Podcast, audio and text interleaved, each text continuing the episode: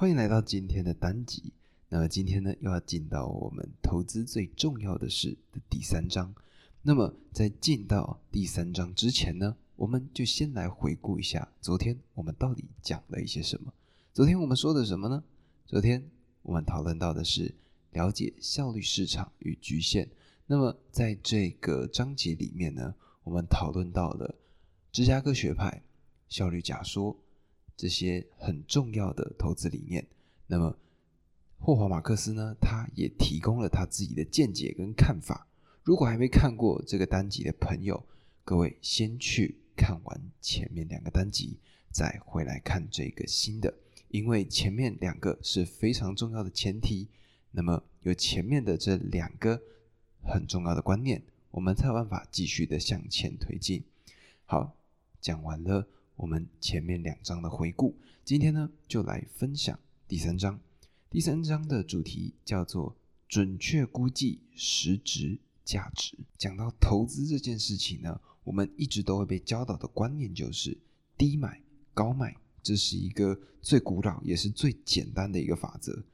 但是这个法则是不是怎么听起来好像有讲跟没有讲是一样的呢？怎么这样说？因为我们在面对到这个法则，它真正的意义是什么？我们什么时候应该要买入，而什么时候又要卖出？这个到底要怎么来做一个评价呢？那么，这个就是这个章节最重要的一个主题。所以我们可以发现嘛，如果我们只遵守这个低买高卖的原则，那么我们根本就不知道到底要怎么做投资。那么，我们必须要有某种客观的标准来判断什么是高价，而什么又是低价。而最有用的标准就是资产的实质价值。所以呢，我们再把刚刚“低买高卖”这句话套上这个资产的实质价值这句话呢，它的意思就会变得非常清楚，就是以低于实质价值的价格买进，以更高的价格卖出。但是，当然，这个金科玉律是一个非常好的投资法则。那么，我们要如何做到呢？要做到这一点，霍华马克思是这样子提供意见的。他说：“你最好对实质价值有很好的概念。对我来说，准确的估计价值是不可或缺的一个起点。”那么，霍华马克思呢？他将投资的方法分成两种基本类型。一种呢是分析公司的特性，称为基本面分析；一种是分析证券价格的表现。换句话说，投资人有两个基本选择：第一个就是衡量证券的真正价值，并在价格偏离实质价值的时候买进或卖出；或是单纯根据未来价格的变动预期而买卖。那么，各位如果对技术分析有一点了解的话，它呢其实就属于后者。到底什么是技术分析呢？我呢这个投资小白呢，在网络上找了很多资料，然后看了一下，发现是根据现在的线图的表现，例如说，哦，现在它可能呢长的样子是一个呃锯齿状，那这个锯齿状呢，它接下来可能的走向会是什么？那透过这个走向再进行买进或卖出，因为过去有这样子的线图，就用这个线图去判断未来。这个线图会怎么走？这个就是技术分析。而技术分析呢，在霍华·马克思的眼里看来呢，是一个非常危险，而且他自己非常不赞同的一个投资方法。那么，分析它背后为什么会没落呢？其实最主要的原因是归咎于随机漫步假说。那什么是随机漫步假说呢？这个假说它是在一九六零年代早期芝加哥学派理论的其中一个部分。他们认为呢，过去的股价走势对于预测未来股价没有任何的帮助。那换个角度想，就是说呢，股价的走势其实就跟丢铜板的概念是一样的，你有可能上涨，也有可能下跌。那么这个就不能够用过去的这些线图来做判断。而除了技术分析这一个方法之外呢，还有另外一个投资方式，叫做顺势投资。顺势投资呢，它的意思其实就是说，他们预估未来会连续上涨，所以继续投资下去，它呢这个股票的涨势会持续的往上走，那么他们就可以赚到很多很多的钱。那么顺势投资呢，也许可以在持续上涨的这种猪都能飞的情况下，也就是在股票术语里面的多头市场里面尝到甜头。但是它有很多理论的缺陷，其中一个呢是来自一个叫经济学家，他的名字呢叫做赫伯斯坦。他的观察是这样的，他说，如果某个东西无法永远持续下去，那么它就会停止。所以呢，他的意思其实就是说，这些顺势投资的操作者，他们其实根本就不知道未来会发生什么事情。而相对应的，这个方法透过过去去预知未来这件事情。他们认为是不可以，或者说很难去依靠的。好，我刚刚讲的这么多，我想可能有一些人没有跟上。我呢就拿赌博这个案例来讲好了。如果今天呢，我们就赌一个非常非常简单的一个小案例，也就是我们今天丢一块硬币，如果硬币是正面，那么如果硬币是反面，那么就是你赢了。而今天呢，如果投掷出了十次的正面，那么下一次你还会想要跟我赌吗？一般的人呢，可能就会想说：“哦，十次嘛，物极必反嘛。”如果呢，我们运用道家这个物极必反的原则，我们呢就可以知道说：“OK，下一次会出现反面的几率，绝对是一定更高的嘛。”但是我们仔细去想这件事情，硬币它投掷出来的就是正面跟反面，所以它出现正面的几率。百分之五十，反面的几率百分之五十，前面的数据根本就不会影响到后面的数据。所以呢，如果对于刚刚我前面讲那么一大段都听不懂的人，各位可以从这个角度去做切入。那么这个呢，投资方法它的意思其实就是指说，根据过去的资料，然后去推断，诶，接下来的方向会怎么走？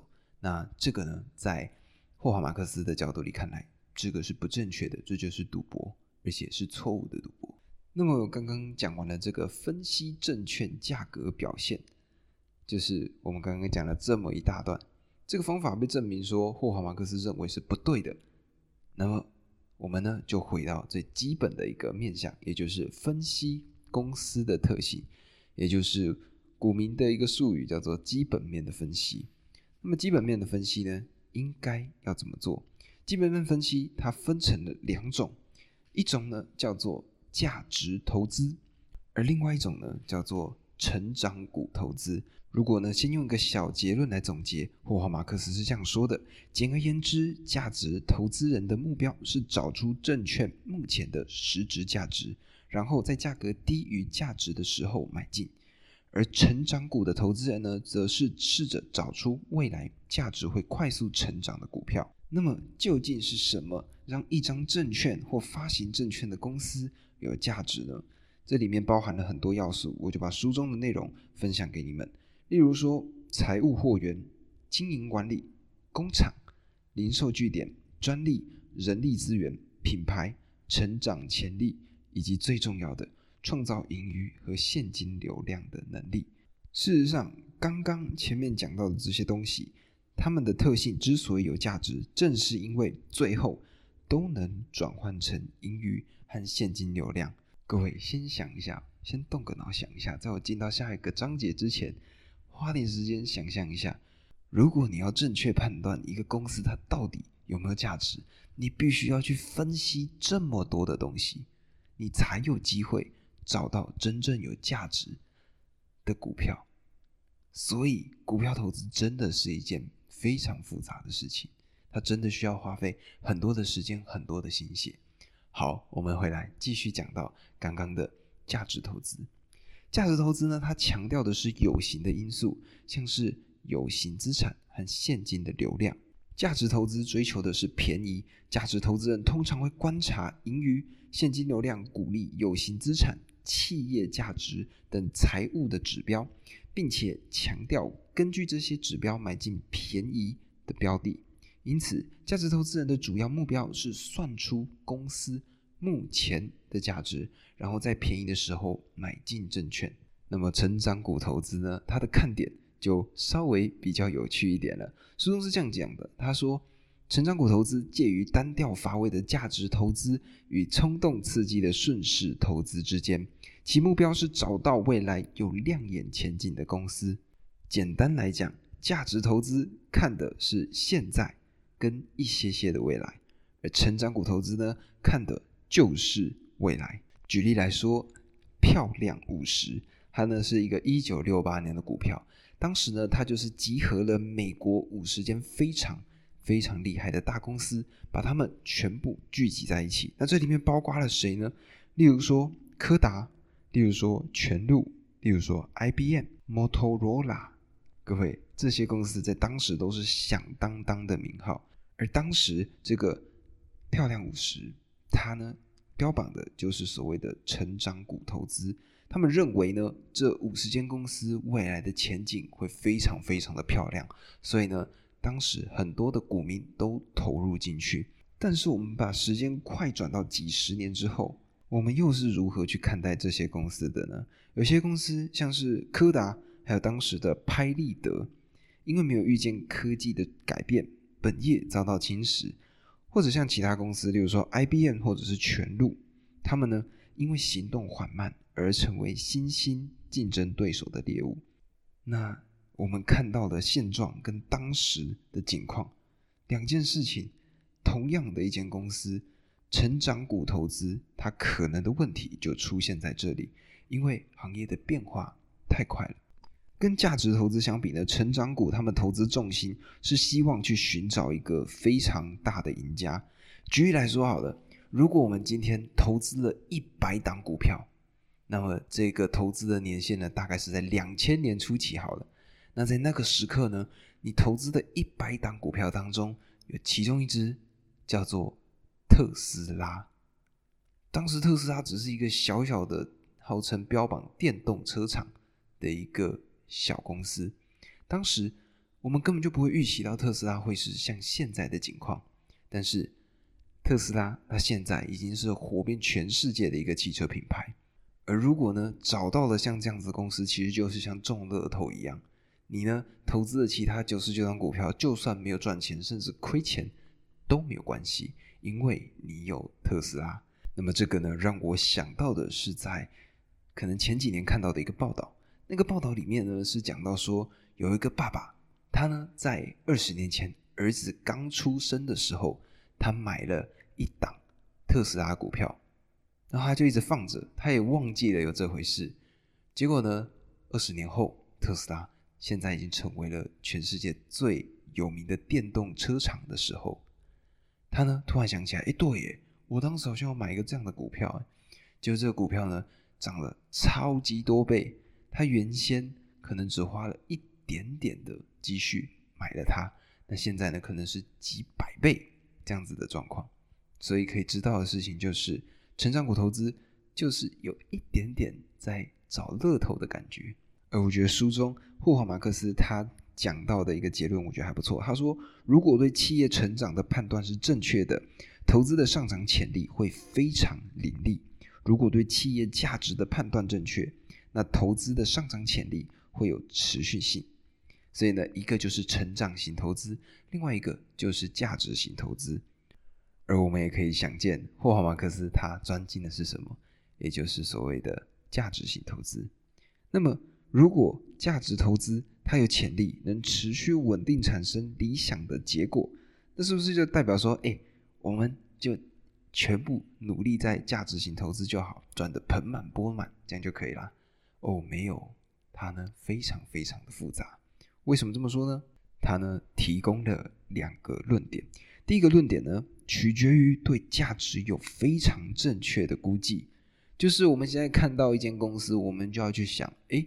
这间公司，它现在分析完了这么多的因素之后，它到底实质的价值是什么？而这个是一个非常非常难估计的一件事情，所以这就是为什么优秀的投资人很少见的原因。那除了这件事情之外呢？第二个就是，如果你真的算出了证券或资产的实质价值，那接下来重要的事情就是保牢的投资标的。假设呢，你算了一算，发现股票的价值是，例如说，好四十六块钱，好了，结果呢，现在在市场上的价格卖的是四十块。那这个时候你算完了嘛？所以你要干嘛？赶快把它买起来。为什么？因为跟你的价值相比，这个明显出现了更低的价格。但是股票它是长期的嘛？那么在短期的时候，它可能还会有一些震荡，所以它可能会怎么样？它可能会往下跌。